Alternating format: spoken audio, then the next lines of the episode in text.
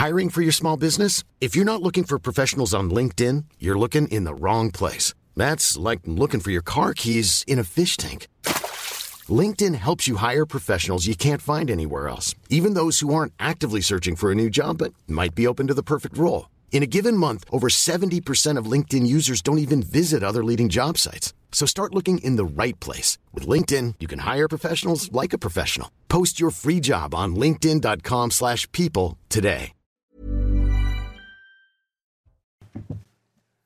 Bonsoir à tous, merci d'être avec nous en direct sur CNews dans Soir Info. Vous entendez actuellement Jane Birkin, Jane Birkin, la femme aux mille vies, actrice, chanteuse, réalisatrice, icône, euh, icône de mode, qui est donc morte euh, chez elle à 61 ans, à 176 ans, pardon.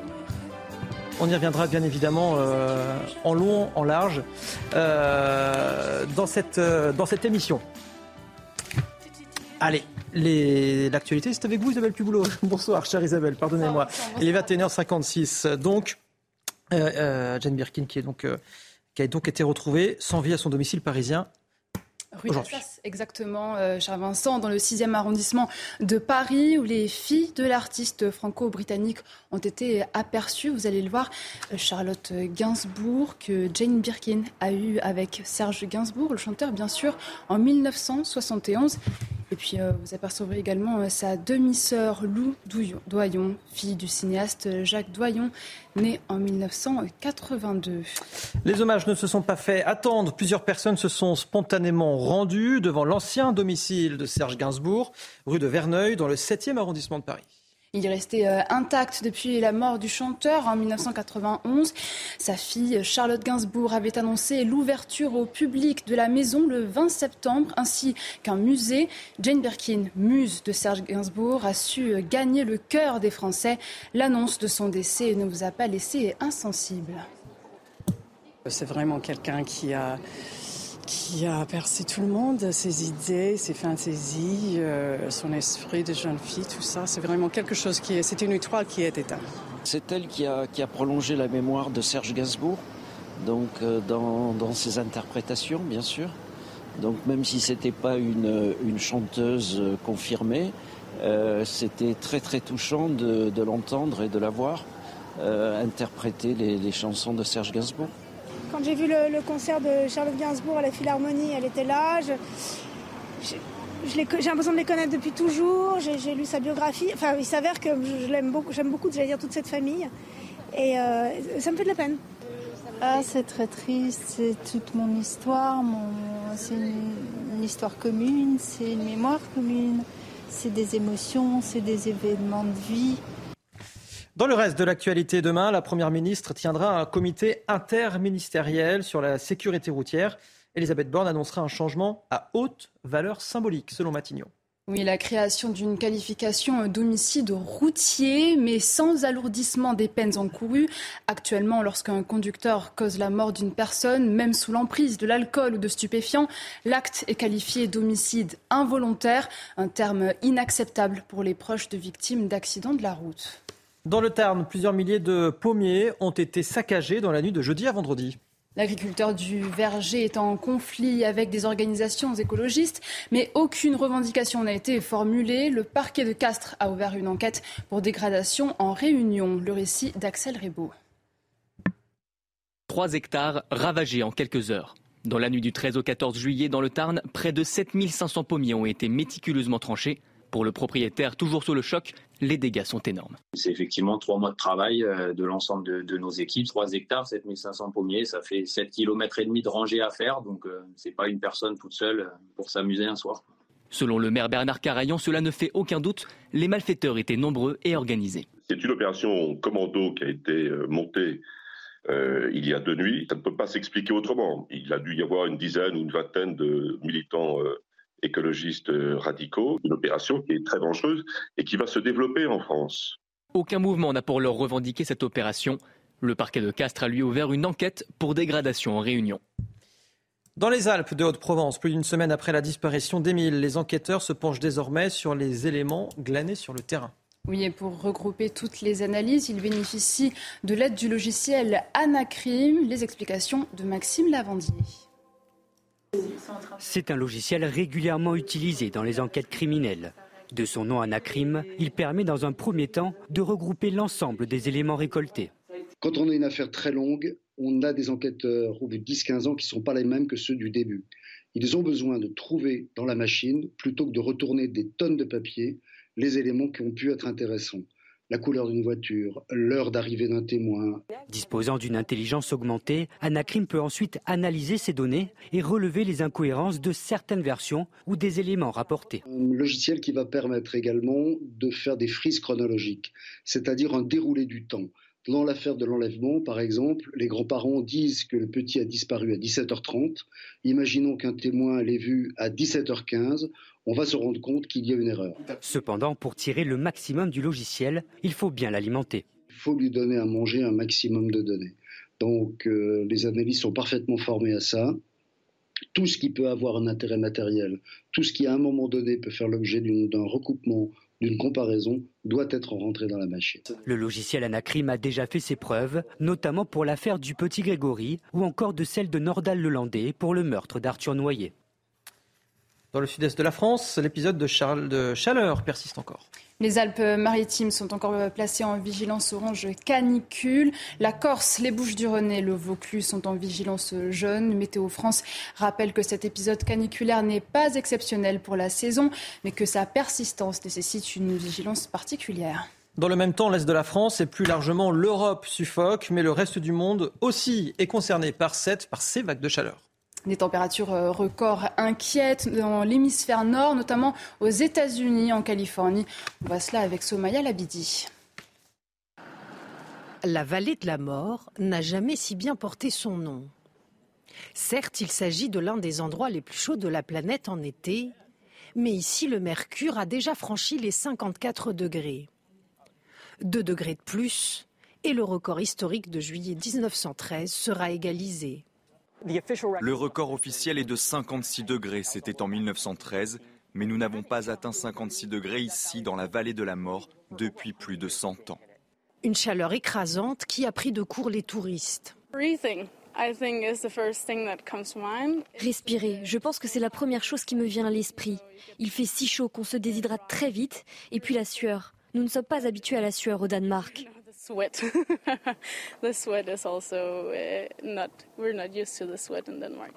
Une vague de chaleur qui, plus au sud, fait suffoquer les animaux de ce zoo de Ciudad Juarez. Ce tigre déshydraté, comme tous les animaux ici, est sous haute surveillance. Il y a des personnes en charge de chaque zone et elles nous signalent chaque fois qu'un animal boit trop d'eau ou si l'animal se sent nerveux ou souffre d'une conséquence de la chaleur. Les écoles sont désertes pour éviter aux enfants de parcourir de longues distances sous un soleil de plomb. Au nord, les méga-feux au Canada continuent de ravager une partie du pays, attisés par des vents violents et de fortes températures. Plus de 10 millions d'hectares sont déjà partis en fumée. Vous venez de le voir, les incendies font rage au Canada, mais aussi sur l'île espagnole de La Palma, aux Canaries. Un feu a ravagé 5000 hectares de terrain ce week-end. 4000 personnes ont dû être évacuées selon les autorités. L'agence météorologique espagnole a émis une alerte orange pour demain, mettant en garde contre des températures de 38 à 42 degrés sur des vastes zones de la péninsule et aux Baléares. Une alerte rouge sur des zones de l'Andalousie. La Corée du Sud, toujours en pleine mousson d'été, au moins 37 personnes sont décédées dans des inondations et des glissements de terrain. Neuf autres sont portés euh, disparus. Les secouristes sont toujours à pied d'œuvre pour retrouver des personnes piégées dans un tunnel souterrain inondé. Plus d'une dizaine de voitures sont restées coincées hier matin. Le tunnel, long de 430 mètres, a été submergé après une crue soudaine. Sur les six premiers mois de l'année, près de 300 enfants sont morts en traversant la Méditerranée. Ce chiffre est terrible.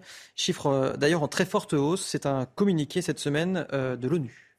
Au large des Canaries, les sauveteurs espagnols ont indiqué avoir sauvé plus de 80 migrants à bord d'un bateau, des hommes, des femmes et des enfants en provenance du Sénégal. La traversée depuis le pays vers le sud de l'Europe est l'une des plus dangereuses. Nathalie Ibanez. Dans l'espoir d'une nouvelle vie, les départs pour l'archipel espagnol ont repris depuis plusieurs semaines au Sénégal. Une traversée longue et dangereuse à bord d'une pirogue où des centaines de Sénégalais tentent leur chance. À cette époque, en 2020, chacun savait qu'ici c'était très difficile à cause du coronavirus. Personne n'avait de travail, il fallait partir. Tout le monde parlait d'Espagne, Espagne, Espagne. C'est ce qui nous a poussés à partir. Deux bateaux de migrants partis récemment de Hambourg, à 80 km au sud de Dakar, auraient disparu en mer. Je ne ressens rien. Je partage la douleur avec les familles qui ont perdu quelqu'un. Quand tu es pêcheur, tu n'as plus peur. Quand tu vois des accidents qui se passent en mer, tu n'as pas peur. Tu es né ici, tu as grandi ici, ça ne peut pas te faire peur. Une traversée risquée pour changer de vie. Ce jeudi, sur la plage de l'île de Tenerife, 41 migrants sénégalais sont arrivés après 8 jours de traversée. Déshydratés, ils ont été rapidement pris en charge par les secours. Trois d'entre eux ont été hospitalisés. Le sud du Sénégal est l'un des principaux points de départ vers l'Europe, notamment pour les îles Canaries, avec près de 1500 km de traversée. Selon les derniers chiffres du ministère espagnol de l'Intérieur, plus de 12 704 migrants sont arrivés clandestinement en Espagne, dont une majorité aux Canaries. chanteuse, Faut le dire, ça. Faut le dire au micro. Hein. Tu pas du tout. Alors non.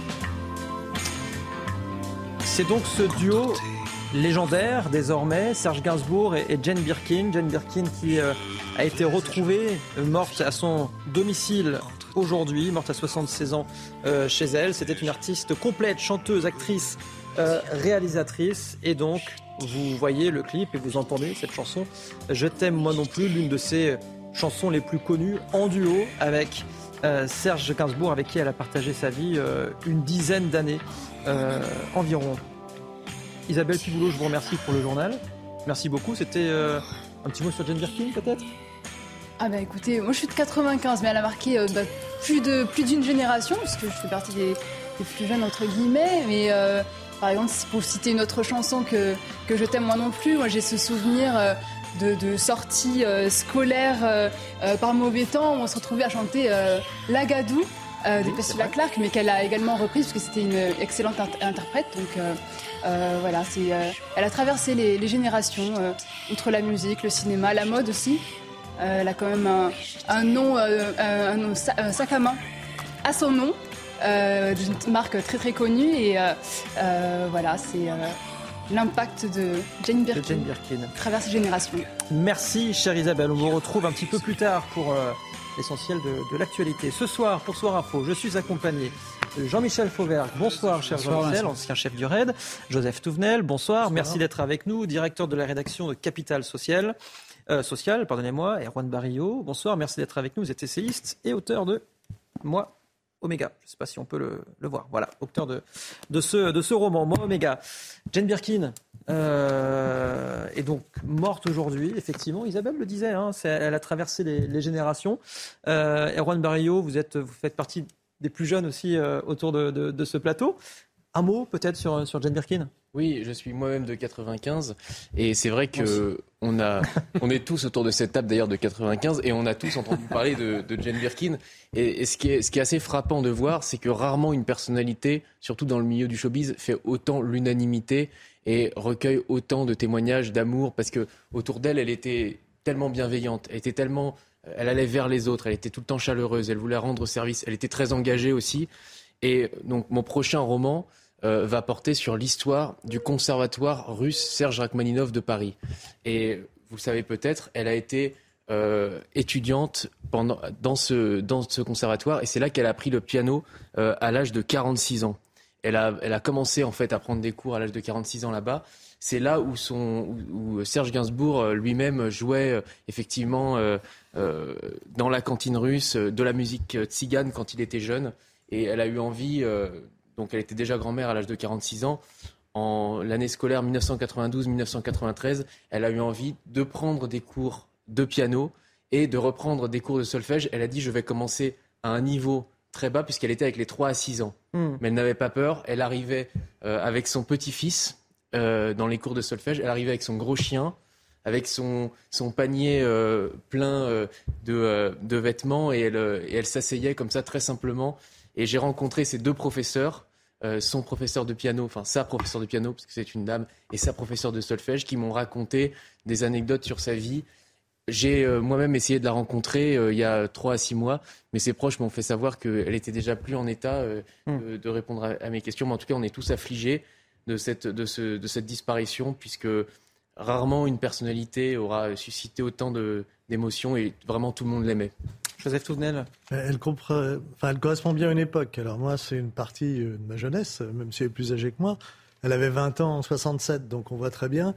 Mais c'est vraiment parce que D'abord, elle était très jolie. On voit la photo en arrière-plan. Elle était très belle. Donc voilà. Donc moi, je, je peux être que sensible à sa beauté.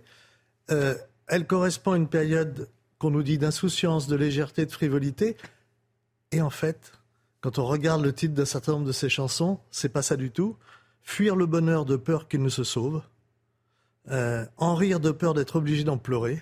Et en fait, on s'aperçoit que sous cette ambiance, après 68 heures de fête, de etc., il y avait beaucoup de désespérance. C'est ça qui est intéressant dans, dans, sa carrière et dans ses chansons où il y a des textes qui sont beaucoup plus profonds qu'on peut le, penser. Alors il y a la Gadou évidemment avec des textes plus simples, mais il y a, des très très beaux textes. Jean-Michel Fauvergue. Oui, alors, Vous qui êtes né en 95, on le rappelle. Et oui, oui, il faut n'oubliez pas de le rappeler souvent. Euh, non, non, mais c'est Jeanne Birkin. C'est, elle a, elle a eu plusieurs vies en réalité. On l'a dit. Euh, elle est, elle est chanteuse, actrice.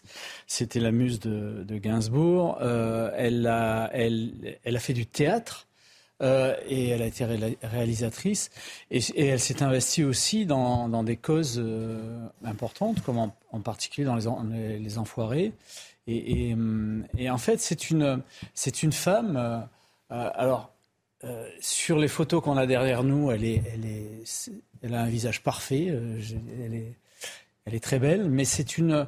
Moi, ce qui me ce qui me plaît et ce qui me, frappe à chaque fois, c'est que dans les trois quarts des photos qu'on voit, dans les trois, elle, sourit tout le temps.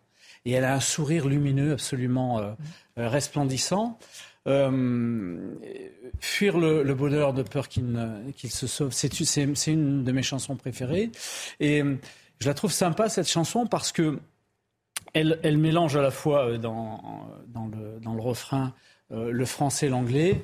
Elle fait un vieux mélange de, de franglais euh, super sympathique avec cet accent sympathique qu'elle avait.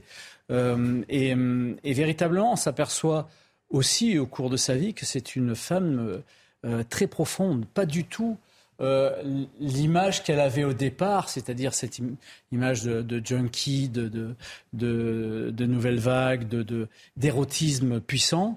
Mmh. mais c'est une, une, une, femme très profonde qui a été d'ailleurs marquée par plusieurs par plusieurs drames, euh, en particulier sur une de ses filles. Et, hum, c'est tout ça, Jeanne Birkin, en fait, en réalité. Qui était-elle exactement? On voit cela avec Karine Bouteloup.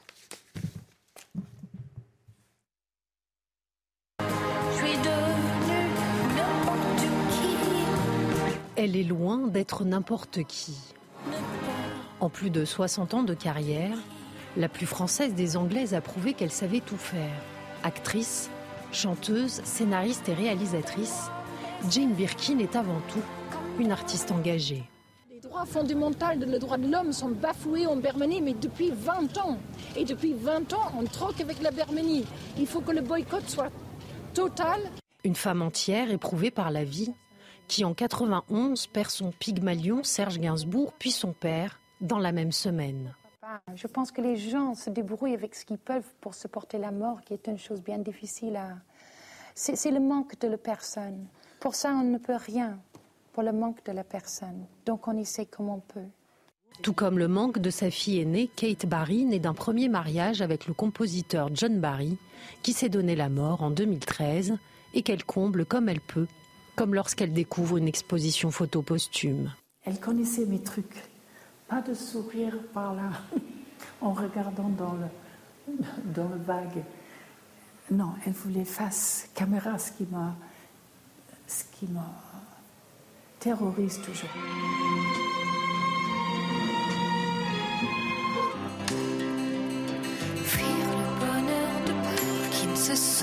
C'est à la fin des années 60 qu'elle capture le cœur de Serge Gainsbourg, rencontré sur le tournage du film Slogan, et qui lui écrira ses plus grands tubes, même après leur rupture. J'avais rendu compte qu'il m'avait donné des, des, sentiments que peut-être il se refusait d'exprimer. Par là, qui m'a donné les, parmi les plus belles et les plus jolies chansons qu'il a écrites. Il a aussi fait d'elle une mère pour la seconde fois en accueillant Charlotte en 1971. C'est d'ailleurs avec elle, à l'occasion du documentaire Jane par Charlotte, que mère et fille retournent dans la maison de Gainsbourg pour la première fois depuis 30 ans. Je me sentais très privilégiée d'être dans ta présence. C'est pas banal. Alors, euh, oh, ça, ça commence bien. Je peux vous donner une carte postale. Une vingtaine d'albums, une pléiade de films avec les plus grands, un sac de luxe à son nom, et pourtant, Jane reste d'un naturel époustouflant. C'est exactement cette chemise. C'est un peu en pensant à La fille prodigue et les films de Jacques Doyon que je l'ai que je l'ai mis aujourd'hui.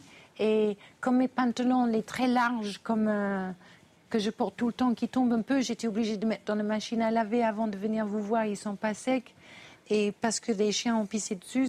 Un succès incontestable depuis plus de 50 ans.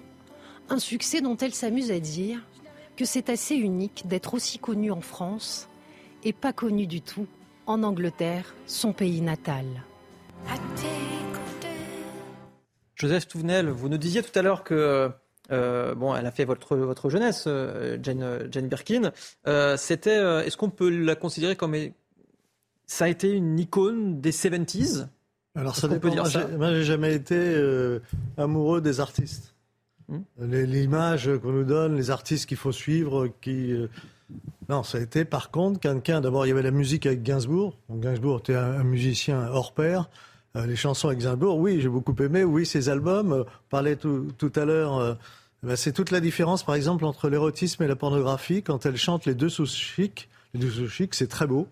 C'est de l'érotisme, c'est pas de la pornographie. Donc ça, c'est, c'était des choses. après, on est, moi, je suis les, plutôt les années 70 dans, dans la jeunesse. c'était aussi, voilà, c'était des images qui nous, qui nous entraînaient avec de, de très beaux disques. On se retrouvait en copains euh, à, les écouter, à les chanter, etc. Donc, euh, comme tous ces artistes qui ont fait des générations, ben, quand ils s'en vont, quand ils décèdent, on a une, certaine tristesse et puis on a une nostalgie, euh, ce qui est normal. D'autres jeunes générations, mes fils, si je leur parle de Jane Birkin, ils vont me regarder en disant hmm. oui, il doit y avoir quelques CD à la maison, mais hmm. sans plus. À ce propos, je vous propose d'écouter Philippe Labro sur cette collaboration qu'il a eue avec les deux. Regardez. Effectivement, Serge, qui était un ami, avec qui j'avais déjà des relations, pas professionnelles, mais un peu, me demande un soir euh, Est-ce que tu peux écrire une dizaine de chansons pour Jane? Je lui dis Écoute, tu plaisantes, tu es le meilleur parolier du monde, c'est pas à moi d'écrire. Dit Si, si, j'ai les paroles, j'ai la musique, tu fais les paroles, et il me donne une dizaine de titres. Et en trois semaines, on a fait cet album, dont le titre principal, comme vous savez, Lolita. Lolita Go Home, que Jane a interprété avec euh, huit euh, ou neuf autres titres. Donc ça a été effectivement un moment de collaboration délicieux où je me suis rendu compte ce que je savais déjà, puisque je connaissais bien Jane et, Serge, à quel point elle était délicate, professionnelle, drôle, intelligente, généreuse, et comment Serge avait autant besoin d'elle qu'elle avait besoin de lui. Bah écoutez, son patron c'était Serge, c'était pas moi. Moi je n'étais qu'un parolier, donc je n'ai même pas eu à lui donner une seule indication. Je suis simplement me retrouver dans les studios où on enregistrait, aux côtés de Serge, et je, regardais Jane travailler, mais c'était pas à moi à lui indiquer des choses. D'ailleurs, elle avait une facilité à cette époque, bah, grâce à Serge sans doute, mais grâce à sa propre personnalité, une facilité d'élocution et les enregistrements, en gros, hein, même si Serge était très très méticuleux, très pointilleux, euh, ça durait pas très longtemps, hein, comme au cinéma quand euh, un metteur en scène fait une seule prise parce que l'acteur est formidable j'étais toujours frappé par l'importance qu'elle donnait à ses enfants, à ses filles, celle qui malheureusement a disparu, et à Charlotte bien sûr. Évidemment, la dimension de son amour pour Serge, mais à quel point, d'une certaine manière, elle aussi elle l'a influencé. Autant qu'il l'influençait, bien sûr. C'était lui le grand artiste, mais c'est aussi une très grande artiste. Et par ailleurs, une femme généreuse, drôle, qui s'est impliquée dans beaucoup de choses, qui a écrit, avait, qui a une vraie carrière. Sa vie est un véritable roman. Et je vous propose désormais d'écouter Paul Melun et Nathan Dever, qui étaient mes invités dans Face à l'info un petit peu plus tôt euh, ce, ce, dimanche. Nathan Dever qui réagit par rapport à la troisième vie de Jane Birkin, c'est-à-dire après Serge Gainsbourg. Écoutez. Si on pouvait les définir, cette troisième Birkin, en quelques mots, je dirais que c'est la liberté éprouvée et retrouvée éprouvée parce que c'est une liberté difficile parfois pour elle, et, euh, et, et retrouvée parce que c'est le lieu de toutes les inventivités. Donc elle va avoir énormément de nouvelles collaborations musicales avec Étienne Dao, des, albums de reprises, des albums de chansons originales, euh, notamment un album qui s'appelle Enfants euh, d'hiver, qui est un album dont elle compose les paroles en français, qui est autobiographique. Sur le plan cinématographique, il y a Jane B par Agnès V, donc sa, sa, collabora sa collaboration avec Agnès Varda, qui est un film absolument génial. Il y a aussi le film de Charlotte Gainsbourg que j'ai pas vu, mais qui est en 2021, qui est aussi un film autobiographique. Sur le plan intime, elle a de, nouvelles histoires d'amour, Jacques Doyon, Olivier Rollin, ses enfants, évidemment. Et c'est là qu'elle va aussi affirmer un certain nombre d'engagements politiques. Amnesty International, ce que je disais tout à l'heure, mais Jane Birkin est allée aussi à Sarajevo, en plein pendant le siège. Elle a passé sept jours euh, et elle y est restée pour soutenir la population. Et ensuite, elle va aussi prendre des engagements contre Jean-Marie Le Pen. Et enfin, j'aimerais finir là-dessus. Elle a publié les deux volumes de son journal intime. Et euh, qui est vraiment, qui sont, c'est quelque chose d'extrêmement original, parce que c'est très rare dans la vie, quelqu'un qui tient un journal depuis sa toute petite enfance mmh. jusqu'à ses derniers jours, en tout cas jusqu'à sa maturité. Une artiste assez singulière, assez extraordinaire, euh, qui avait, je crois que c'était le cas de ces, ces, icônes extraordinaires, une forme, vous savez, de, de complexité. C'était une artiste complète. Et, et, je trouve, vous allez dire que je suis peut-être un message un peu conservateur ou en tout cas nostalgique. Je trouve qu'on on, on crève un peu de ne plus avoir d'artistes aussi complets. Euh, pour moi, Jane Birkin était tout à la fois une chanteuse chanteuse bien sûr, mais aussi une poétesse, une actrice. Euh, une de mes chansons préférées, euh, Fuir le bonheur de peur qui ne se sauve, c'est extraordinaire. Quand vous la détaillez, vous avez vraiment, si, vous parlez cette chanson, si vous ne la chantez même pas, vous ressentez, euh, si vous voulez, une profonde dimension poétique. Et, ça, je vous avoue que c'est assez rare et elle fait partie de ces artistes. Il y en a eu d'autres. Marie Laforêt chantait, jouait la comédie. Il y en a eu plein d'autres à cette époque-là. Et je regarde toujours cette époque dans le rétroviseur de certains films que j'adore, comme La piscine, empreint d'une certaine forme de nostalgie. Et, et je trouve qu'effectivement, l'hommage de Nathan montrait bien, à travers ses différentes facettes, ce kaléidoscope, une artiste complète, dont on a beaucoup parlé des engagements, dont on a beaucoup parlé de la relation avec Serge Gainsbourg, mais qui, je pense, va bien au-delà de, de, ces, un peu de ses, ses prêts-à-penser, finalement finalement, sa vie est extraordinaire, elle va plus loin que ça. Allez, vous restez bien sur euh, CNews dans Soir Info. On revient dans quelques toutes petites minutes. À tout de suite.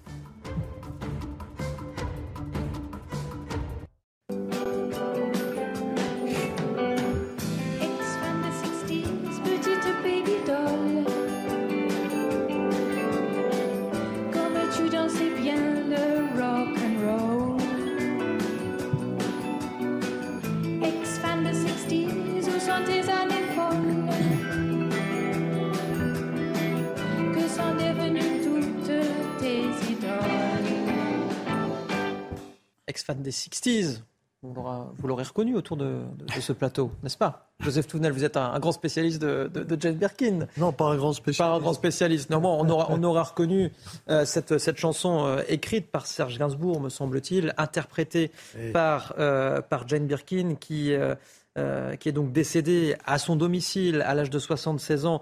Euh, elle a été retrouvée euh, aujourd'hui. Jane Birkin, chanteuse, actrice, réalisatrice, icône de mode, de mode également. Et toute la journée, beaucoup de personnes sont allées se recueillir devant son, son domicile. Écoutez certains d'entre eux. C'est notre patrimoine, c'est notre histoire, c'est notre culture. Et euh, c'était une femme libre.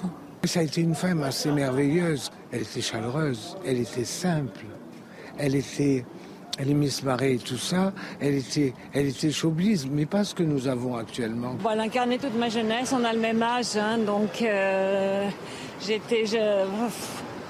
C'est un monde qui s'en va. Hein. Son sourire, c'est son, son, insouciance, sa légèreté, sa beauté aussi. Et Juan Barrio, vous vouliez... Euh ajouter quelque chose euh, en, tout début, euh, en tout début d'émission. Je vous ai coupé parce qu'il fallait, il fallait passer. Effectivement, Jane Birkin, c'est une icône, mais c'est aussi une personne libre et très spontanée et très simple dans la vie. Il se trouve qu'elle apparaîtra dans le livre que je vais sortir l'année prochaine concernant le conservatoire Rachmaninoff de Paris où elle a été élève pendant un an. Et il y a une anecdote peut-être qui résume assez bien sa personnalité, c'est qu'elle invite à déjeuner dans la cantine du conservatoire ses deux professeurs, son professeur de solfège et son professeur de piano. Et comme ça, au cours de la conversation, elle dit Allez, ce soir, je vous invite au théâtre des Champs-Élysées voir la pièce avec Pierre Arditi. C'était l'aide-mémoire, la pièce de Jean-Claude Carrière. Seulement, elle n'a pas de, place dans son sac, puisque Jane Birkin ne prévoyait pas. Elle était tout le temps sur la spontanéité. Et euh, donc, ce qu'elle fait, c'est qu'elle prend deux serviettes en papier euh, du restaurant, elle signe, et elle dit Tenez, euh, vous rentrerez avec ça au théâtre des Champs-Élysées. Donc, le soir, les deux professeurs arrivent, se présentent dans ce théâtre guindé euh, de l'avenue Montaigne avec euh, les deux serviettes en papier à moitié chiffonnées. Et le guichetier sourit et dit Ah, ça c'est bien Jane, ça. Hmm. Voilà une anecdote peut-être qui résume un petit peu le personnage. Mais c'est vrai que, alors, toute la journée, on a eu beaucoup de spécialistes autour de, autour de ce plateau et tous disent la même chose. C'est une personne ô combien sympathique, empathique également, qui était vraiment gentille avec tout le monde, littéralement tout le monde. Vous vouliez rajouter quelque chose, Jean-Michel Fauvergue? Oui, moi je voulais, je voulais rajouter que c'est une, euh, une, euh, une femme qui a eu, euh, qui a une, qui est née donc à, Londres. Son père était, était officier de marine. Il a débarqué d'ailleurs, où il a fait débarquer des résistants en, en Bretagne, sur les côtes de Bretonne. C'était un, beau guerrier, son père. Euh, et elle a peut-être euh, vécu en, contradiction avec ça. Et sa mère était une, une, actrice, euh, une actrice connue aussi. Donc elle avait déjà des gènes dans, ce domaine-là. Et puis, ce que je voulais dire aussi, qui, moi, qui me semble important, c'est que c'est donc une Anglaise qui a été, qui, a, qui, a adopté la France. Elle a pris la nationalité. Et, la, et la, France l'a adoptée. Et donc on a une fusion extrême entre ses origines et entre toute sa carrière qui s'est déroulée euh, avec en particulier euh, son, homme euh, de cœur, Serge Gainsbourg. C'est toute une carrière qui s'est déroulée en France et c'est quelque chose qu'il faut signaler aujourd'hui d'une manière générale. C'est dans, l'époque où l'on vit, c'est important de signaler qu'on on arrive à, à intégrer des, des, artistes comme ça et que ces artistes arrivent à, s'intégrer dans notre, dans notre culture, ce qui donne beaucoup d'espoir pour l'avenir. Puis pour tous ceux qui ont des complexes, à parler une langue étrangère en se disant mais j'ai un accent abominable. Vous voyez, on peut avoir, euh, on peut venir à l'étranger. Elle a toujours conservé son accent. En fait, ça a beaucoup de charme. on a adoré cet accent, bien sûr. C'est très français, ceci dit, d'avoir peur de, de, de, parler euh, anglais ou espagnol. Euh, on comprend par peur de l'accent. Les, les Anglais, c'est rare qu'ils parlent une autre langue étrangère, alors que nous, on fait l'effort de le faire, comme Jacques Birkin a fait. Mais c'est vrai, il faut parce que les Anglais n'ont pas forcément besoin, parce que, vrai que son père, ça a été la, marqué euh, sa vie par euh, la résistance, l'aide. C'était bien de le rappeler, je trouve. Un gros personnage. Jane Birkin qui avait également, je crois, une, une résidence dans le Finistère, en Bretagne, mm. forcément, à Carantec. Elle a bien raison. C'est un très bel endroit. Voilà. Vous, vous y allez souvent? Je J'y vais pas souvent. J'ai été moniteur de colonies de vacances à, à, l'âge de 17 ans. Donc, comme je suis né en 80, combien? 95 95, ouais, c'est ça. Voilà. Donc, c'était très récent, au final. C'est pas, c'est finalement. Effectivement. Vous voyez ce que ce, ce, les souvenirs, j'allais dire, de Gilbert Montagnier euh, vis-à-vis de, de, Jane Birkin. Écoutez. Ça me fait à la fois, effectivement, de la peine et de la joie, dans le sens où moi, vous savez, l'important pour moi, c'est pas ce que les gens représentent, mais ce qu'ils sont. Et Jane, euh, bien que je ne la connaissais pas intimement, la, dernière fois qu'on s'est rencontrés, c'était dans un avion. Je voyageais seul vers Montréal. On était à l'avant de l'avion, tous les deux. Et euh, vous savez, quand on est non-voyant, quand on arrive à l'aéroport, on doit attendre que tous les passagers sortent pour pouvoir sortir. Mais moi, je voulais pas faire ça j'avais ma baguette magique que j'appelle ma canne, euh, c'est ma baguette magique. Et donc je me suis levé j'allais sortir. Et Jen m'a dit Tu veux que j'aille avec toi? Je lui ai dit Bah ouais, viens. Et euh, on, est, on est allé euh, devant l'immigration au Canada. Et puis ils ont dit à Jane Vous, vous allez au premier et monsieur reste au rez-de-chaussée. Alors j'aurais dit Ben non, attendez, Jane, elle va rester avec moi. Hey, ils m'ont dit T'écoutes donc pas ce qu'on dit, Jane doit monter au premier plancher. Et Jane était quelqu'un de, voilà, de vrai. Et euh, je sais que vous, pour vous les voyants, on, la voit aussi avec son petit panier qu'elle avait, paraît-il, avait un petit panier avec elle. Mais euh, c'était une bonne personne. C'est ça qui est important, vous savez. Euh, je pense encore une fois que l'intérêt, ce n'est pas la vitrine, c'est le stock. Et donc, je rends hommage au stock. Erwan Barrio oui, une petite anecdote peut-être pour illustrer ses engagements. C'est vrai qu'on a parlé de ses engagements contre la peine de mort, de ses multiples engagements, notamment à Sarajevo, mais il y a une, euh, un engagement aussi sur lequel je voudrais revenir, c'est qui s'est illustré au conservatoire Rachmaninov, toujours. Elle arrive dans son cours de piano et elle tend une boîte à sa professeure. Et elle dit T'en veux? On était en 92-93. La professeure prend la boîte, donc on est quand même dans une institution euh, qui a été fondée par Serge Rachmaninov, donc, euh, qui est l'excellence de la musique. Euh, russe à Paris. Et on n'est pas habitué à voir cet objet qui fait son apparition dans les années 90. Au début, la professeure pense que ce sont des rince-doigts. Elle regarde, en fait, ce sont des préservatifs. Et euh, Jane Birkin distribuait, elle a été l'une des premières à, s'engager effectivement dans la prévention contre le sida. Et elle distribuait des préservatifs euh, à tout le monde, y compris dans ses cours de musique. Jane Birkin, également actrice. Actrice, je vous propose de, regarder un, extrait du film La moutarde me montonnait avec un certain Pierre Richard.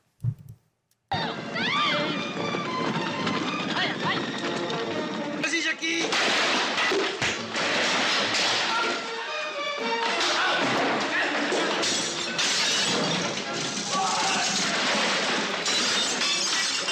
On l'arrête,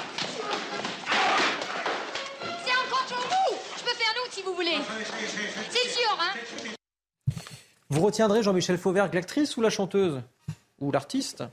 Plutôt la chanteuse. Euh, hmm. Moi, j'ai plutôt apprécié la, la, chanteuse. J'ai vu peu de films, enfin, pour, être tout à fait honnête, avec Jeanne Birkin. Euh, non, plutôt la chanteuse. Joseph Souvenel? Ah, Sans contexte, la chanteuse, quand elle chantait Melody Nelson, par exemple. Ron Barrio? L'humain, pour ses qualités exceptionnelles. Euh, tous ceux qui l'ont connu m'ont dit que, en tout cas, les professeurs que j'ai rencontrés m'ont dit que c'était une personne formidable. Eh bien, merci messieurs pour euh, votre, votre, votre ressenti, même si nous ne sommes pas des spécialistes euh, de, la musique euh, des, années, des années 70 autour de ce plateau. On a tous connu, on en connaît tous, et toutes les générations, effectivement, connaissent, connaissent Jane Birkin. C'était important de lui rendre hommage, en tout cas d'en parler ce soir, et effectivement, oui, de lui, de lui rendre hommage à notre, manière. Tout autre chose, euh, messieurs, je vous propose d'évoquer cette décision de la mairie d'Aulnay-sous-Bois qui compte taper euh, sur le portefeuille des futurs mariés en cas de débordement à leur mariage. L'objectif étant de dissuader évidemment les invités à commettre des incivilités aussi bien dans la mairie qu'à l'extérieur. Voyez ce reportage de Charles Baget avec Mathilde Ibanez. Ils vont se dire oui pour la vie et c'est en musique qu'ils arrivent à la mairie. Comme de nombreux autres mariés, leur journée va être festive et romantique. Pourtant, sur les 350 mariages célébrés à la mairie d'Aulnay-sous-Bois chaque année, environ 5% se terminent en débordement avec de nombreuses dégradations. À un moment du déchaînement, on ne respecte ni le code de la route, ni le code pénal. Ça veut dire qu'on peut casser des chaises, saccager des rideaux, insulter les élus. Lors d'un récent mariage, des tirs de mortier ont été tirés sur la mairie. Le maire a donc décidé de sévir. Il sera demandé une caution de 1000 euros afin de, si jamais il y a débordement, si jamais il y a casse, on garde la caution. Ça n'est pas pour punir les 350 mariages qui se passent bien. C'est pour cette petite minorité qui confond festivité et saccage. Pour ces jeunes mariés, ils ont préféré directement prévenir leurs invités. Nous, on a mis les choses au clair. Euh, bon, là, la famille est très calme, les amis sont calmes, on, se connaît, mais il y a d'autres familles où c'est un peu compliqué. Une caution et surtout un montant qui divise les convives dommage aussi de mettre cette responsabilité aux mariés, sachant qu'on n'est pas responsable de ce que nos invités peuvent faire. Si effectivement ça casse et qu'il faut euh, dissuader les gens, bah moi je suis, je suis favorable, je suis euh, complètement d'accord avec le maire. D'autres villes comme Pontoise, Poissy et Évreux l'ont déjà mise en place. À Aulnay-sous-Bois, cette mesure entrera en vigueur à l'automne prochain. Jean-Michel Fauvert, vous avez réagi pendant, euh, la diffusion de ce reportage. Oui, euh, quand, quand, je vois la mariée euh, qui dit on n'est pas responsable de, de ce qu'on vont faire nos invités, mais si, si, si. vous êtes responsable de, de, de, ce que font les autres, vous êtes responsable de les inviter. Et donc, à un certain moment, il faut prendre sa part de responsabilité. Dans ce pays, la, la, problématique, c'est qu'on on délègue la responsabilité. En général, c'est toujours la faute des autres, ou c'est la faute de l'État, ou c'est la faute de la commune. non, non. Là, c'est un système qui en particulier le, couple qui va se marier et qui va parler avec, euh, avec ses invités, qui va les, les, amener à la raison. Et, euh, et, moi, je suis tout à fait favorable à ça. Euh, je, je, rajoute que, que Bruno Béchiza est, est, est, un bon maire sur le nez, c'est un ancien policier un ancien représentant euh, syndical de, de, la police, qu'il a bien fait évoluer sa ville euh, et que d'une manière générale, euh, cette manière de faire les, euh, les, choses est une manière responsabilisante. Et aujourd'hui, pour responsabiliser, alors il y a des tas de manières de responsabiliser, mais la meilleure de manière, c'est, c'est, pas pénalement, mais c'est financièrement. Joseph Touvenel. D'abord, je note que, comme nous dit le maire de Nessoubois, 95% des mariages se passent bien. Donc il s'agit de 5% effectivement, c'est toujours une petite minorité qui pourrit la vie de la, majorité, euh, qui entraîne souvent là, des rodéos urbains qui sont hyper dangereux, donc il faut le faire cesser. Le faire cesser, c'est le bâton pour les 5%. Là, c'est une menace. Si ça se passe bien, il n'y a pas de problème. On n'a pas vu le maire nous dire, quand ils arrivent en faisant de la musique traditionnelle, euh, je vais leur mettre un PV. Euh, Encore heureux. donc c'est vraiment pour empêcher ces excès qui sont abominables, qui sont dangereux. Euh, et qui sont infernaux pour les gens qui habitent dans, dans, les, dans les cités. Hein. Quand je dis dans les cités, dans les rues, dans les villes. Donc il faut y mettre fin. C'est un des moyens. Souhaitons que ça fonctionne. On est quand même dans une société où il faut toujours plus de répression, toujours plus de sanctions. C'est quand même. Euh, non, on est dans une société où on, pas, où on a abandonné à un moment donné la répression et la sanction. Où on a dit la sanction, c'est pas bien, vous pouvez tout faire. On oublie, on regarde ailleurs, on se cache. Et les conséquences, c'est toujours après de mettre de la répression. Donc arrêtons une société où on laisse tout passer en disant ça serait très mal de m'en prendre. Non, il y a des règles, il y a des lois dans une société, ça s'appelle la civilisation. Et je dois respecter ces règles et ces lois. C'est pas plus compliqué que ça. Et quand on ne les respecte pas, il faut que le bâton tombe. Erwan Barrio? Il y a des règles, il y a des lois, il y a aussi la, la common decency, la décence commune, comme disait Orwell. Des gens qui vivent dans une même société doivent savoir euh, à quelle distance il faut se placer d'une dame, par exemple, euh, comment est-ce qu'on doit parler aux forces de l'ordre? Euh, c'est pas seulement de la bonne éducation, c'est simplement du vivre euh, bien ensemble. Et ce que, ce que j'observe simplement, c'est que dans les villages de Corrèze, il n'y a pas besoin d'avoir recours à ce type de mesures.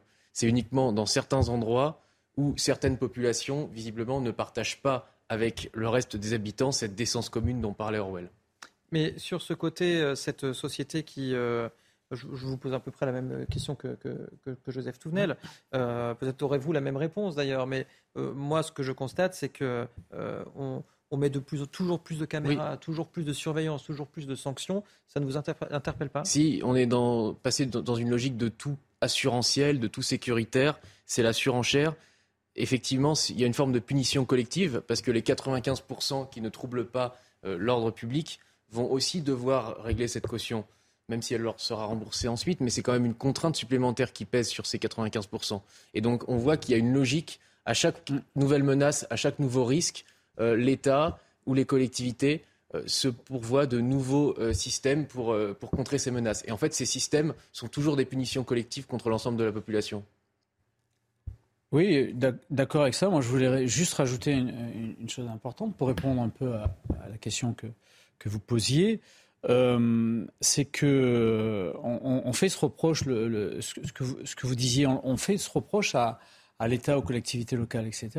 On le fait pas, on le fait pas au privé. Quand vous rentrez dans un hôtel, vous donnez votre carte, carte bancaire, mm. on prend une empreinte de votre carte bancaire, et si vous saccagez la, chambre de l'hôtel, vous verrez que euh, ça sera payé sur votre carte bancaire. Ça, ça pose aucun problème. Ça pareil de la même manière quand on, on demande des pièces d'identité. Euh, dans un acte commercial, on a besoin d'une pièce d'identité, on va donner sa pièce d'identité sans aucun problème. On a plus de facilité euh, dans les actes privés de notre vie privée à, obéir à, ce, type de règles-là.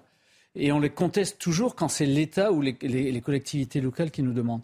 Non, la responsabilité, elle est une et indivisible. Je suis responsable quand je vais à l'hôtel, je suis responsable quand je paye euh, euh, d'avoir l'argent sur mon compte pour pouvoir payer ce que j'achète. Je suis responsable aussi euh, quand je vais à un mariage de pas tout casser. Quoi. vous êtes d'accord que normalement on a le sentiment de ce bien commun, donc normalement on ne devrait pas avoir à prendre ces mesures-là. C'est vrai aussi. Mais justement, pourquoi, pourquoi ne pas, pourquoi les fauteurs de troubles ne sont-ils pas sanctionnés eux-mêmes?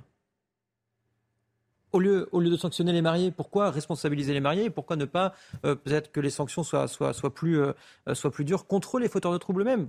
Peut-être qu'on n'a pas de, de moyen d'infliger des sanctions immédiates à ces fauteurs de troubles et donc il est plus facile de retirer la caution des, des mariés? Oui, il y a plusieurs, il y a plusieurs euh, réponses à ça. La première chose, c'est que euh, c'est un peu comme dans, les manifestations. Vous savez, dans les manifestations, quand vous arrêtez euh, des gens en train de casser, comme ça s'est fait dernièrement, des agresseurs, des gens qui cassent, des gens qui, qui, qui bousillent tout, il faut arriver à prouver pénalement que M. Tartampion était en train de casser euh, cette, euh, cette vitrine-là euh, à titre personnel, c'est-à-dire il n'y a pas de responsabilité collective. Eh bien, peut-être que si ça existait dans les, manifestations, la responsabilité collective, il y aurait moins de casse. il y a une responsabilité, je le, je le, je le disais tout à l'heure, et peut-être que dans, des, dans, des, dans ces occasions-là, responsabiliser les mariés, va faire en sorte qu'eux-mêmes vont responsabiliser leurs invités. Et c'est comme ça que ça marche. C'est comme ça qu'il y aura du résultat. Et s'il n'y a pas de résultat, eh bien, euh, le, maire, récupérera la caution pour réparer ce qui a été cassé. Il est évident que l'idéal, ça serait qu'effectivement, euh, ceux qui font des rodéos urbains euh, soient pris et sanctionnés. Le problème, c'est que ça veut dire qu'il faut combien de policiers? C'est-à-dire que pour sanctionner, il faut que ce soit, c'est pas n'importe quel citoyen qui va dire je me lève, je mets un PV. Donc il faut et on arrive dans une société hyper policière dans ces cas-là. C'est tout le problème du laxisme hein, qui tombe dans l'autoritarisme. Et donc, si on peut éviter, en tombant sur les 5% dont il est question là, tant mieux. Parce qu'on ne peut pas mettre un policier à tous les carrefours quand il y a des mariages. C'est pas vrai, c'est pas possible. Hein. Par exemple, c'est aussi simple que ça. C'est-à-dire, ce n'est que du bon sens. Parce que, encore une fois, on a laissé faire pendant longtemps des choses qu'on n'avait pas à laisser faire ça, revient un petit peu au reportage que l'on a diffusé hier, Jean-Michel Fauvergue. Je ne sais pas si vous vous souvenez, sur cette ville de Kiers, euh, où il y a 600 habitants, 33 euh, caméras de vidéosurveillance pour 600 habitants. Est-ce que, Joseph Tounel, vous, euh, comment dire, vous êtes d'accord avec cela? Je ne vais pas dire que je le souhaite. Je ne vais pas dire s'ils l'ont mis, c'est qu'il y a des raisons. Les, les caméras, ça se paye, c'est un coût pour la municipalité. Donc s'ils ont pris cette décision, c'est qu'il y a quelques raisons. Hier, j'avais un ami qui est venu euh, à la maison. Il devait être deux. C'est des gens qui sont en Champagne. Mais le deuxième, il est reparti tout de suite parce qu'on lui a volé ses ruches. Vous voyez, il a des ruches, on lui a volé ses ruches, donc il fallait qu'il aille porter plainte, etc. Mm. Ça, c'est l'état du pays. Et donc, à un moment donné, les braves gens demandent à vivre paisiblement et demandent à ce qu'on mette des moyens de sécurité en place. Euh, et, c'est tout le problème entre l'équilibre, une société de la surveillance et une société de la liberté. Mais à un moment donné, la surveillance devient peut-être nécessaire pour préserver la liberté de chacun. Et puis il y a l'efficience et l'efficacité. Sur le, sur le cas que vous disiez, effectivement, cette ville où il y a 30 et quelques caméras, euh, D'abord, le, maire a été euh, élu sur un programme qui, qui incluait ces, ces caméras-là. Mm. Donc, en connaissance de cause, quand il a été élu, ceux qui l'ont élu euh, savait qu'il allait avoir ces caméras. Euh, ça, c'est la première chose. Et ensuite, il faut bien quand même euh, savoir que dans une ville où vous avez une police municipale et des caméras, la criminalité chute automatiquement. Donc, pourquoi s'en passer? En fait, il faut être très pragmatique là-dessus. Pourquoi se passer de ça? Maintenant, vous avez une caméra en haut de votre, euh, à côté de chez vous, euh, vous passez devant, si vous n'avez rien à au reprocher, il il se passe absolument rien. On n'est pas, on, ne parle pas de reconnaissance faciale, on ne de, on n'en est pas là. Euh, et ça, ça a été refusé par le Parlement. Donc, du coup, on est sur de la caméra qui maintenant est une caméra qui permet de voir des images, qui permet de prévenir et qui permet aussi, s'il y a un délit qui se passe, de, de récupérer les, les images pour identifier les auteurs du délit. Oui, ce qu'on observe, c'est que que ce soit pour le cas des mariages ou que ce soit pour le cas des caméras de vidéosurveillance, à chaque fois, pour chaque nouveau délit, il faudra toujours qu'il y ait la surenchère. C'est forcément euh, le moindre mal, effectivement, mais on peut déplorer déjà qu'il y ait des délits à la base et on peut peut-être essayer de chercher des causes plus profondes plutôt que de toujours rajouter des moyens, des policiers, des commissariats, des, euh, vidéosurveillance des drones, je ne sais pas, et que sais-je encore? Peut-être qu'il faudrait essayer de réfléchir aux causes du mal et, il est, je pense, beaucoup plus profond que ça, peut-être dans l'éducation, dans l'assimilation et, d'autres variables qu'il faudrait qu'on... Je suis sûr que tous ceux qui subissent les conséquences du mal sont d'accord, il faut trouver les causes. Mais euh, il faudrait déjà arrêter les conséquences parce qu'il y a urgence. Oui, il y a urgence, on a, vu un reportage. C'est les braves gens dont vous parlez qui payent les conséquences de qui cette... Qui payent les conséquences euh, quotidiennement ou quasi quotidiennement. Ils payent des deux côtés. donné, oui, travaillons sur les causes, d'accord, mais euh, quand il y a un incendie, on va se poser la question pourquoi il y a eu un incendie? Mais l'urgence, c'est que les pompiers interviennent. Ah, je crois que c'est un bloc. Il faut travailler effectivement sur euh, sur, sur les, causes et les conséquences, les causes euh, euh, et sur l'éducation, ça c'est très très important. Dès le, plus, dès, le, plus, jeune âge. cette notion de responsabilité aussi, travailler sur les valeurs de notre pays aussi, il faut réinculquer un peu ces valeurs comme ça, mais il faut travailler aussi sur ensuite les pénalités. Aujourd'hui, on a un problème en France, c'est les pénalités et les sanctions. On l'a dit tout à l'heure, pénalités et sanctions. Ça ne veut pas dire forcément emprisonnement, hein, sanction, sanction pénale. Ça, on peut parler aussi d'amende, on peut parler de bracelet électronique, on peut parler de, mise en garde, on peut parler d'un tas de trucs, mais euh, il faut absolument travailler sur les sanctions. Il faut qu'on qu'on soit un pays dans lequel la sanction euh, soit efficace, efficiente et appliquée surtout. Euh, et, et, ça, c'est pas le cas. Et depuis une trentaine d'années, la, la, justice s'est démunie de ce, pouvoir-là. Enfin, l'État s'est démuni de ce pouvoir-là. Et dans un pays euh, euh, civilisé, le, bras armé de l'État, c'est pas la police, c'est pas la gendarmerie, c'est pas l'armée à l'extérieur, c'est pas les pompiers. Le bras armé de l'État, c'est la justice. Et quand la justice démissionne, ce qui est le cas dans notre pays, eh bien, il ne se passe plus grand-chose. D'ailleurs, on le voit sur les dernières manifestations. La justice a été ferme avec des mandats de dépôt c'est-à-dire qu'elle a rétabli en quelque sorte, comme si c'était des comparutions immédiates, elle a rétabli des courtes peines. Et ça a calmé immédiatement. Ça a calmé immédiatement. La justice est démissionnaire, vous avez dit? Non, oui. Oui, j'ai dit ça.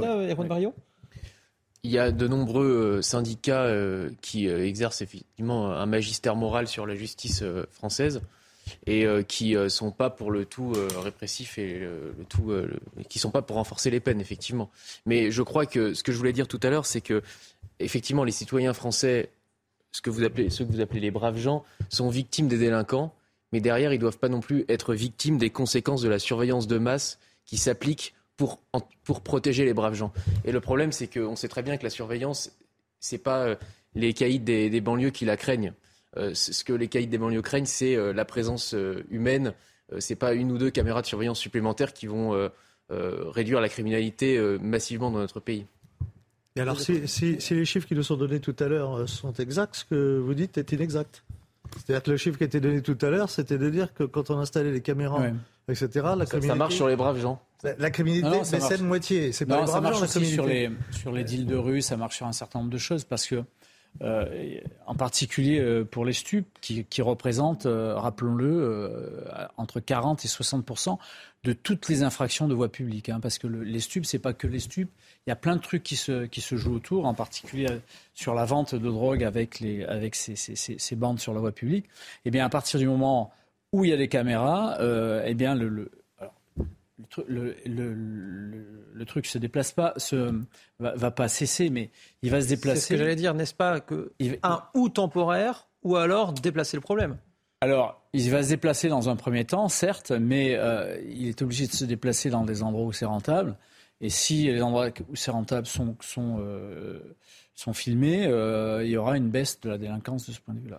De la justice, il y a, le, le, problème d'une partie des magistrats, pas tous, moi, j'ai le souvenir du mur des cons. Rappelez-vous, un père de famille qui a vu sa fille assassinée, on le met sur le mur des cons parce que c'était un militaire. ce sont des juges qui font ça. Hmm. Pour moi, ils auraient dû être radiés. Ces gens-là n'ont pas la capacité de justice. Quelle justice Vous vous rappelez combien ils ont pris euh, C'est syndicat de la magistrature, et vous vous rappelez combien, parce qu'elle est passée en justice quand même, la responsable du syndicat de la magistrature, et combien elle a pris par ses pairs. Vous vous, vous hmm. rappelez la sanction? Elle a pris 500 euros avec sursis. Ça veut dire, ça, veut dire rien du tout. Quoi. Sursis, ça veut, ça veut dire on te donne une peine, mais tu la, tu la fais pas. 500 euros, justement, effectivement, vous avez raison, pour avoir euh, traîné dans la boue euh, ce, général, euh, qui avait perdu sa fille lors d'un footing, qui avait été assassiné, et qui demandait donc, pas des comptes, mais qui demandait où en était l'enquête l'enquête au juge d'instruction. Il avait osé demander où en était l'enquête au juge d'instruction, et il a eu son, sa tête mm. sur le mur des cons, avec tous les hommes politiques qui, qui, qui s'opposaient au syndicat de la magistrature. Ça, c'est une partie.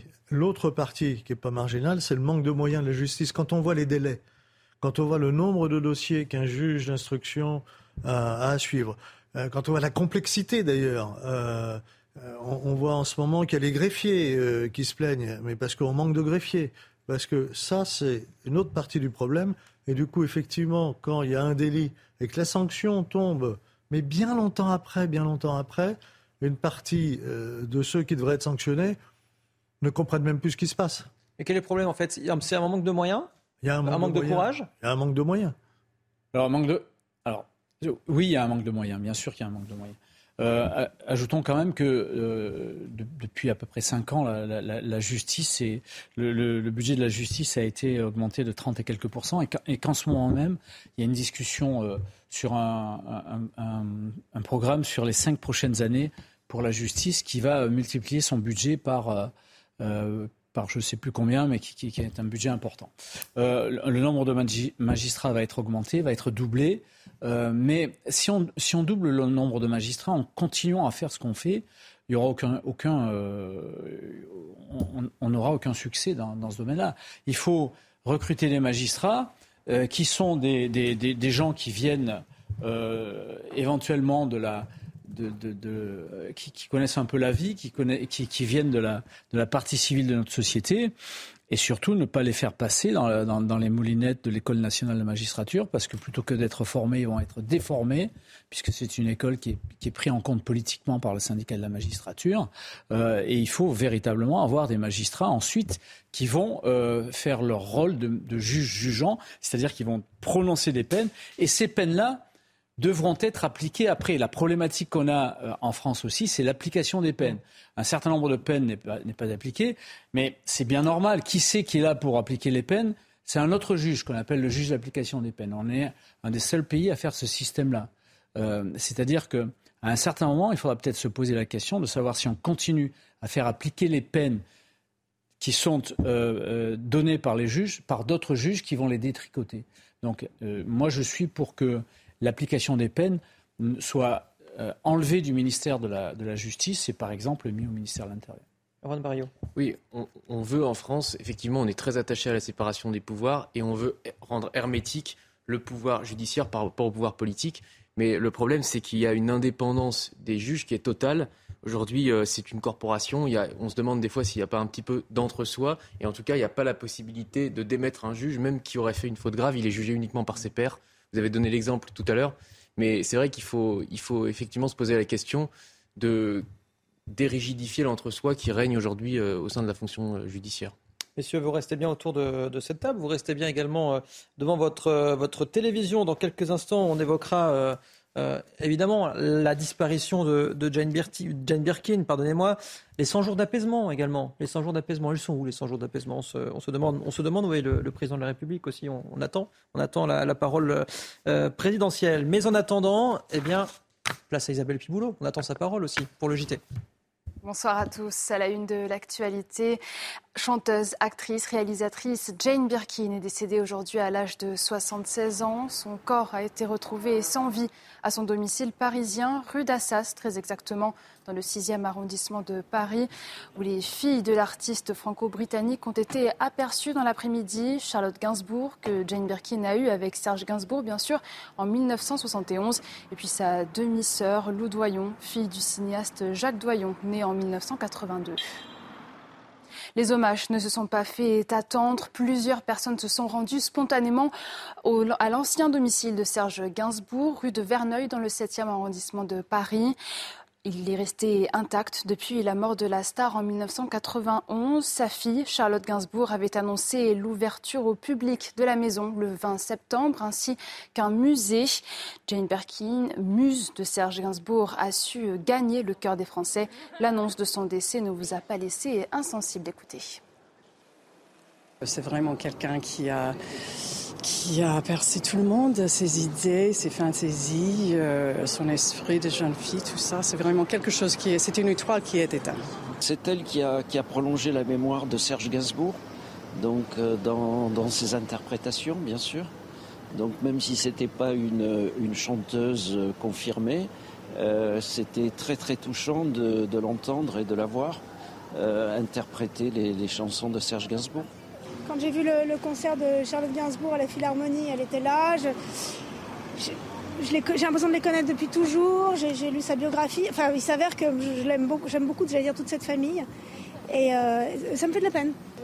Ah, c'est très triste. C'est toute mon histoire. Mon... C'est une histoire commune. C'est une mémoire commune. C'est des émotions. C'est des événements de vie. Dans le reste de l'actualité, demain, la Première ministre tiendra un comité interministériel sur la sécurité routière.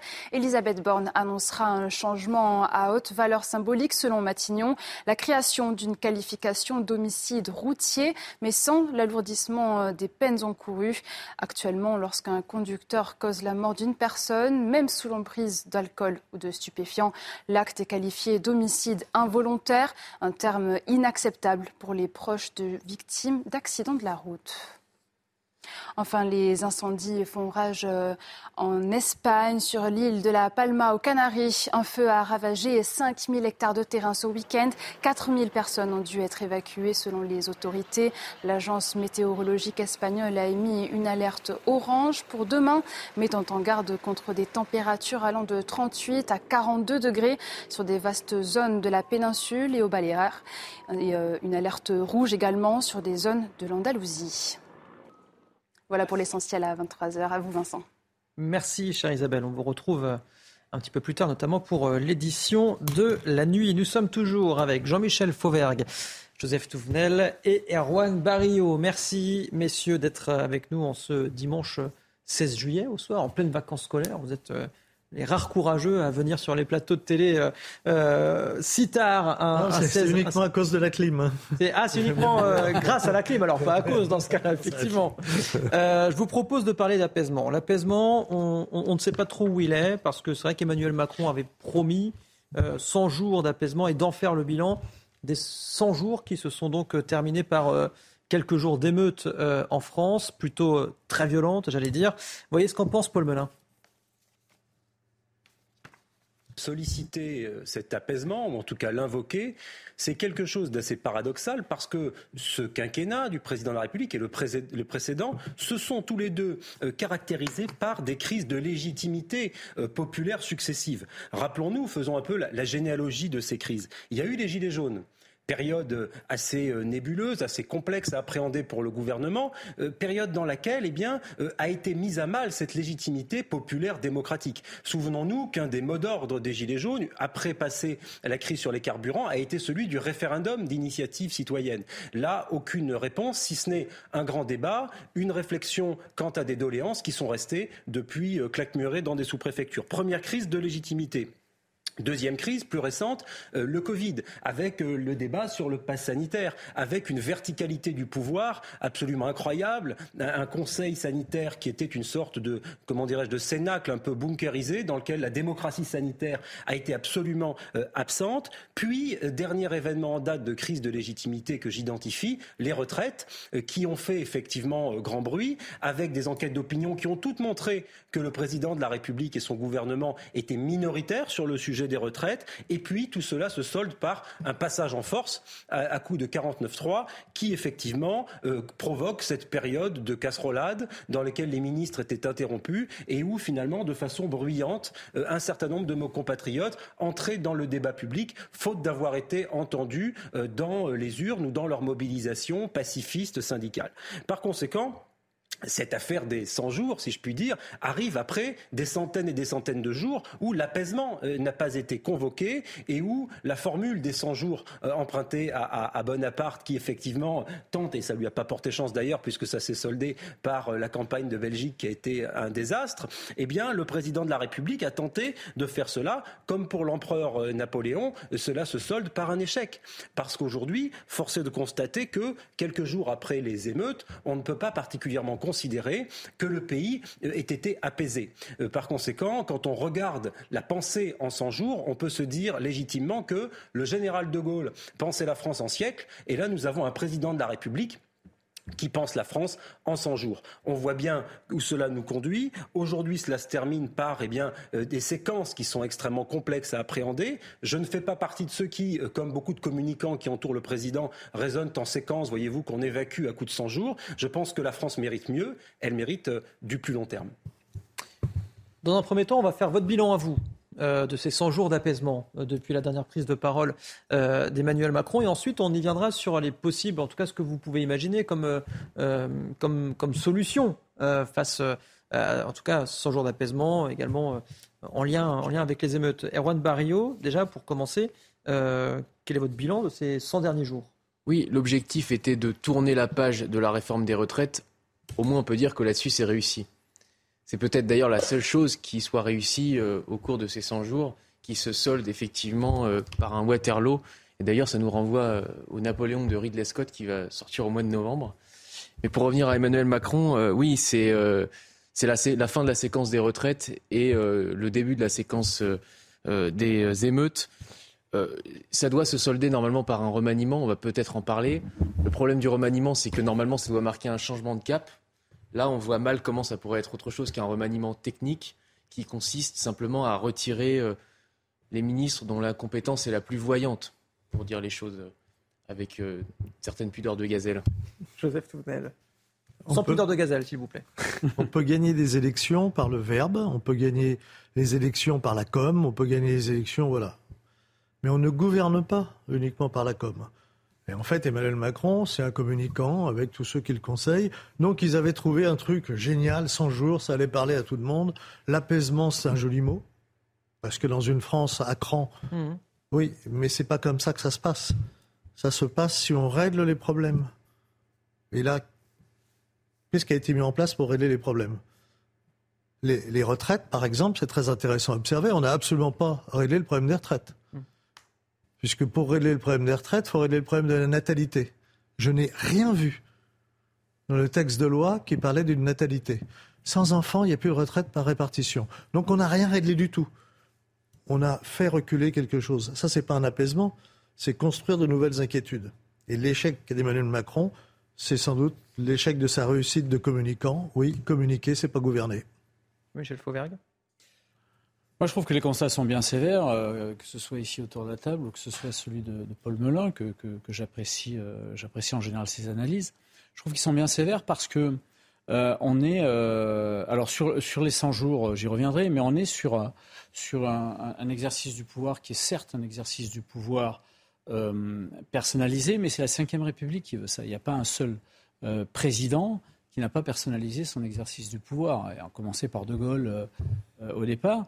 Et euh, il semblerait, au, son des critiques que, j'entends, qu'il n'y ait pas de cap d'avenir, il n'y ait pas d'observation vers, vers l'avant. En fait, en réalité, quand vous observez ce qui s'est passé, aujourd'hui, le problème qu'on a, ça n'est plus un problème de chômage, c'est un problème de trouver de la main-d'œuvre. C'est-à-dire qu'on a complètement basculé dans l'effet inverse, et là, on a réussi le pari de la lutte contre le chômage. Il faut bien le reconnaître. La deuxième chose, euh, c'est qu'effectivement, on prend euh, l'épisode, par exemple, de la, de la, de la pandémie euh, pour critiquer l'action du gouvernement et du président de la République, sauf que quand au total et, au final de cette action contre la pandémie, la France a fait exactement ce que tous les autres pays ont fait et collectivement, et en particulier en Europe, on a limité les effets de la pandémie tels qu'ils devaient être limités. Et donc, c'est dans ce domaine-là je pense que l'avenir nous dira que c'est plutôt une réussite plutôt qu'un échec. Euh, mais la problématique, c'est qu'à chaque fois euh, qu'il y a des réussites, on les prend et on les fait en, effet boomerang. Euh, plutôt, on les analyse comme un échec. Les, prenons les retraites, puisque tout le monde parle des retraites. Qu'est-ce qui s'est passé avec les retraites? D'abord, le président de la République a été élu sur son deuxième quinquennat sur cette réforme des retraites. Il avait promis une retraite à 65 ans. Aujourd'hui, elle est à 64 ans, mais elle est à 64 ans parce que euh, une partie euh, de, non pas de la majorité, mais des LR, n'a pas euh, appliqué le programme qu'ils demandaient depuis dix ans et n'ont pas eu le courage d'appliquer ce programme-là. Mais pourtant, les retraites, évidemment, c'est passé en force. Ça ne pouvait pas passer autrement. C'est passé en force, mais c'est passé. Et les retraites, ça veut dire qu'aujourd'hui, euh, la, la, France, chaque année, euh, va pouvoir engranger 18 milliards d'euros euh, sur, sur cette réforme des retraites et continue malgré tout, et c'est là où moi je vois l'échec, continue malgré tout à être un pays qui part le plus tôt à la retraite. À 64 ans, faux. vous êtes toujours un pays. C'est faux. Je suis désolé. Vous êtes, c'est faux. Vous êtes le pays où vous partez le plus tôt à la retraite. C'est faux. Après, vous avez un certain nombre de trimestres. C'est absolument inexact. Un, vous avez, Nous vous, sommes. Non, mais là, je suis désolé. Vous je parlez, vous arrête parce que vous parlez ça. sans doute de la. Vous parlez sans doute. Si vous parliez de, de la police, je vous laisse dire parce que vous êtes un spécialiste. Pour le social. Je peux vous dire bon. que les retraites, j'ai regardé. Du coup, sur les 100 jours, je, je, je, je vais vous enchaîner. Non, non, non, non. C'est ce que alors, vous dites de bonne foi est totalement inexact. Les... C'est ce dont vous parlez. Vous parlez de l'âge légal affiché. L'âge légal affiché, d'abord, nous ne sommes pas le plus jeune. Parce que vous savez qu'en Europe, il y a des femmes qui travaillent, par exemple, et qu'en Autriche, elles ont la retraite à 60 ans. Qui? En Autriche. Les femmes? Oui. D'une manière générale? Non mais Moyenne attendez. homme-femme? Je vous prends. Non, non, mais vous allez je vous prendre, prends pays. Je vous prends pays par pays. Nous ne sommes non, pas. Vous ne prenez nous pas pays par pas. pays, vous me prenez catégorie par catégorie. Ça, non, non, non, non, non, non, ah, si, si, si. Mais non, parce si, que je vous dis parce qu'en Espagne c'est pareil, les femmes peuvent partir plus tôt. Il y a un certain nombre de pays et on les oublie. Ça, ça compte pas. Non, mais c'est la moyenne d'âge non, non, départ à la retraite. Non, non, non. Ce n'est pas, ce n'est pas la moyenne. À quel âge partent les hommes C'est le chiffre. Alors après, le chiffre qui est donné n'est pas le vrai chiffre. On vous donne l'âge à partir duquel vous pouvez choisir de partir à la retraite. Vous savez qu'en France, en moyenne, on part déjà à la retraite à plus de 65 ans. Oui, bien sûr, on le sait. Oui. Donc quand on nous dit c'est 64, c'est pas vrai. Mais si, dans la puisque loi, dans la 64, réalité, mais... puisque dans la réalité, on part dans après. La loi, Et la ce qui loi, compte, attendez, laissez-moi terminer là-dessus. Ce qui compte, c'est pas l'âge que je peux mettre, sinon je peux faire mon Mélenchon et vous promettre l'âge à taux plein à 50 ans. C'est la durée de cotisation. En France, c'est 43 ans. D'accord? C'est une des plus longues en Europe. 43 ans. Messieurs, Alors, messieurs, je vous propose de revenir quand mais, même mais sur si, les 100 jours. Si je ne sais pas, mais oui, mais les 100 mais jours, non, eh ben voilà, c'est très mais, intéressant non, parce compris. que la retraite, ça s'est bâti sur un mensonge. Que moi, je vous parlais de l'âge de la retraite à 64 ans qui est inscrit dans la loi, et que vous me parlez mais, de la de l'âge des je vous parle, je vous parle des deux. Du nombre de trimestres. Parce que par exemple, je vais reprendre l'Autriche pour les hommes. L'Autriche pour les hommes. Vous savez combien d'années ils ont à faire Quel âge? Non. Mais moi, Combien d'années Vous me parlez d'années. Mais oui, messieurs, mais parce que messieurs, si je dois messieurs, travailler messieurs, au moins 43 ans, si je dois travailler. Bon. Alors, je vais vous dire. Toujours est-il. Non, mais un homme de 50 dire... ans, un homme qui a 50 ans aujourd'hui, oui, ok, ok. qui a 50 ans aujourd'hui, qui a discours... commencé à travailler à 23 ans, ce qui est la moyenne discours... en France, ne pourra pas avoir sa retraite avant 66 ans. Mon Joseph discours était de dire. C'est la. Joseph Tounel, j'ai bien compris. s'il vous plaît. J'ai bien compris. Mon discours était de dire, euh, ni plus ni moins, que il y avait une promesse qui a été faite par Emmanuel Macron. Cette promesse a été tenue du mieux possible et que. Euh, de, il avait promis de, de bouger l'âge de la retraite le jour où, où, le problème de du chômage des seniors s'est réglé. S'il vous plaît, on va laisser terminer Jean-Michel Fauvert. Voilà, et que l'idée, euh, l'idée, c'était de dire qu'il y a un cap qui est donné et que, en général, dans les critiques que l'on a vis-à-vis -vis du gouvernement et du président de la République d'une manière générale, on ne, on ne prend pas en, en acte ce cap-là. Par exemple, sur, les, sur, sur le, le, nucléaire et sur l'énergie, en particulier le nucléaire, il y a un cap qui est donné maintenant. Et à chaque fois qu'on parle du nucléaire avec Macron, c'est pour dire il a fermé Fessenheim. Ce qui est vrai, ce qui est vrai. Mais le cap nouveau qui est donné maintenant, c'est un cap d'avenir. Ce qu'on demande à un président de la République, c'est alors c'est pas 100 jours, hein, ça je vous l'accorde. Ce qu'on demande à un, un, président de la République, c'est un cap d'avenir qui va euh, loin et qui inscrit la France, et c'est ce qu'il est en train de faire, qui inscrit la France dans cet avenir-là. Sur son cap des 100 jours, il avait parlé du travail en premier, il avait parlé de l'écologie en deux, il avait travaillé, il avait, il avait parlé de l'autorité de l'État. Sur euh, le oui, travail, sur, sur il y a des travail, choses qui sont en train d'être faites. Sur encore être en contact avec les syndicats, on sait comment ça va se passer. Faites sur l'autorité de, de l'État, pour le coup, pour le coup, sur l'autorité de l'État, euh, je pense qu'il y a beaucoup de choses à faire, énormément de choses à faire avant la fin du quinquennat. Et, Et là, je, vous, je, je, veux bien vous accorder le fait qu'il y a encore énormément de choses à faire. Erwan Barrio. Sur, je veux revenir sur, sur l'expression qu'a employée Jean-Michel Fauvergue de cap d'avenir. Je n'ai pas l'impression que le président de la République voit les choses à très long terme. J'ai plutôt l'impression, et je pense que c'est l'opinion majoritaire des Français, qu'il essaye de se dépatauger crise après crise. Euh, et d'ailleurs, ce n'est pas euh, de sa faute. C'est vrai qu'on est dans une euh, époque de crise. Le Covid, la guerre en Ukraine, les émeutes, avant ça, la réforme des retraites. Et on a du mal à voir où est la vision de long terme aujourd'hui dans cette pratique du pouvoir. Joseph Touvenel disait communiquer, ce n'est pas gouverner. On peut dire que gouverner, qu'est-ce que c'est? C'est prévoir. Et le gouvernement manque, à mon avis, de vision de long terme. son, son discours des 100 jours n'a pas été audible et on a plutôt eu l'impression que c'était une tentative de gagner du temps, euh, de mettre la poussière sous le tapis. Mais effectivement, les problèmes n'ont pas été réglés. Les problèmes fondamentaux n'ont pas été réglés. Une euh, gouverner, c'est prévoir. Vous dites, un remaniement est-il prévu? On voit cela avec Thomas Bonnet. L'Elysée fait savoir qu'Emmanuel Macron va s'exprimer dans les prochains jours pour faire le bilan de ces 100 jours d'apaisement tel qu'il l'avait annoncé le 17 avril dernier. On sait que ce bilan est jugé plutôt sévèrement par euh, les Français, si on en croit un sondage paru euh, dans le Figaro ce vendredi. 78% des personnes interrogées estiment qu'Emmanuel Macron n'a pas atteint ses objectifs et ils sont même 65% à réclamer un changement de Premier ministre. Alors est-ce qu'Emmanuel Macron va profiter de cette déclaration pour annoncer un remaniement ministériel? Eh bien, on verra bien. Il pourrait être tenté de remplacer Elisabeth Borne, à qui, je vous rappelle, il avait confié la mission d'élargir la majorité, ce qui n'est pas réellement une réussite. Mais on peut aussi s'interroger sur la pertinence d'un remaniement en plein cœur de l'été, alors que la plupart des Français sont en vacances et ne suivent pas avec assiduité les débats euh, politiques. La vraie question, en réalité, c'est de savoir quel cap souhaite imposer Emmanuel Macron euh, à l'aube de cette euh, rentrée 2023. Quel message voudra-t-il faire passer aux Français? On sait qu'il y a la loi immigration qui est en préparation à l'Assemblée nationale. Il pourrait donc être tenté de nommer à Matignon quelqu'un qui pourrait justement faire le pont avec les élus républicains afin d'obtenir une majorité sur ce texte où il pourrait aussi, c'est une autre possibilité, procéder à un remaniement euh, plus technique avec seulement euh, quelques noms qui seraient euh, remplacés. On pense notamment à Marlène Schiappa ou encore à Papendia. Ici, avec 72 milliards de réserves. Voilà, Joseph Touvenel et Jean-Michel Foucault qui sont en train de se réconcilier. C'est beau, c'est beau. Ah, c'est comme ça que ça se passe. On ne s'était pas fâché. Non, je sais bien, je sais bien. C'est comme ça que ça se passe aussi les débats. Un remaniement est-il nécessaire, Joseph Touvenel? Si c'est pour changer de politique, oui. Si c'est pour changer des têtes uniquement, non. Mmh. Oui, je pense que hum, sur la personnalisation du pouvoir, les gens n'ont rien contre la personnalisation du pouvoir. Ce qui les gêne en général, c'est la personnalité. Euh, et donc, euh, effectivement, euh, si Macron retire du gouvernement Papendiaï, je dirais c'est toujours cette prix. Mais ça ne va pas pour autant changer les orientations fondamentales du gouvernement. Oui, la, réponse est oui, euh, mais il aura lieu d'ailleurs. Hein. Un jour ou l'autre, il aura lieu, vous n'en faites pas. Euh, maintenant, est-ce que c'est le meilleur, euh, le meilleur moment pour l'annoncer pendant les vacances où les, Français ne sont pas attentifs? Est-ce qu'on va, on va faire les anciennes pratiques où on fait ça rapidement pendant les vacances, je ne pense pas. Je pense que ça va se faire en pleine lumière.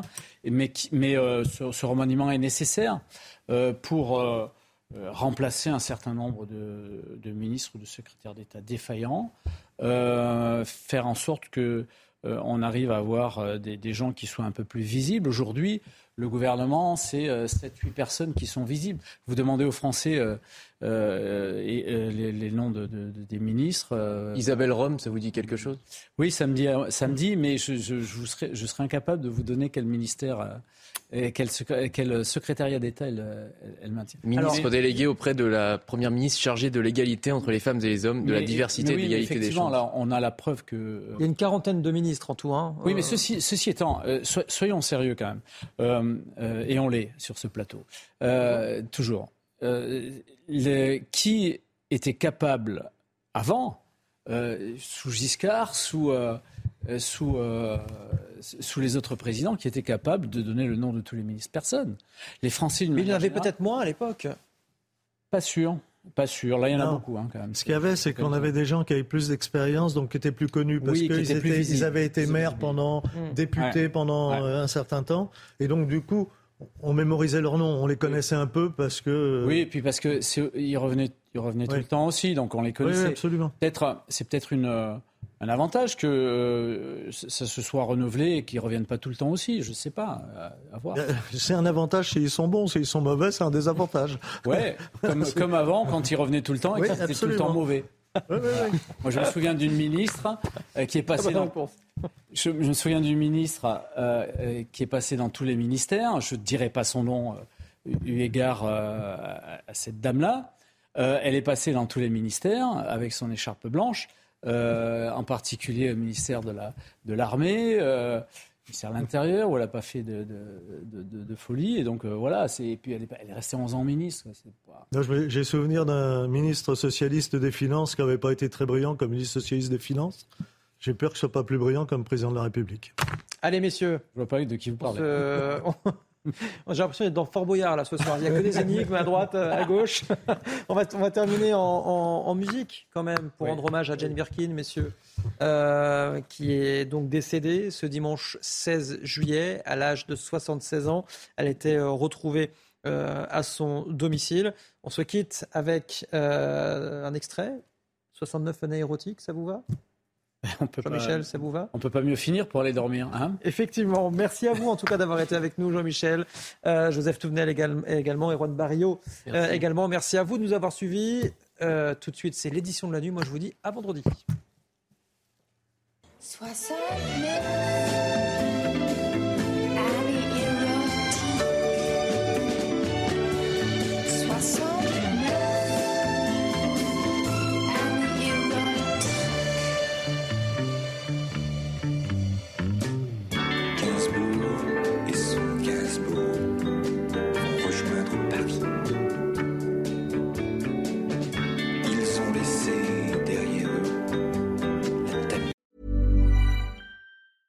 Hey, it's Danny Pellegrino from Everything Iconic. Ready to upgrade your style game without blowing your budget? Check out Quince. They've got all the good stuff shirts and polos, activewear, and fine leather goods, all at 50 to 80% less than other high end brands.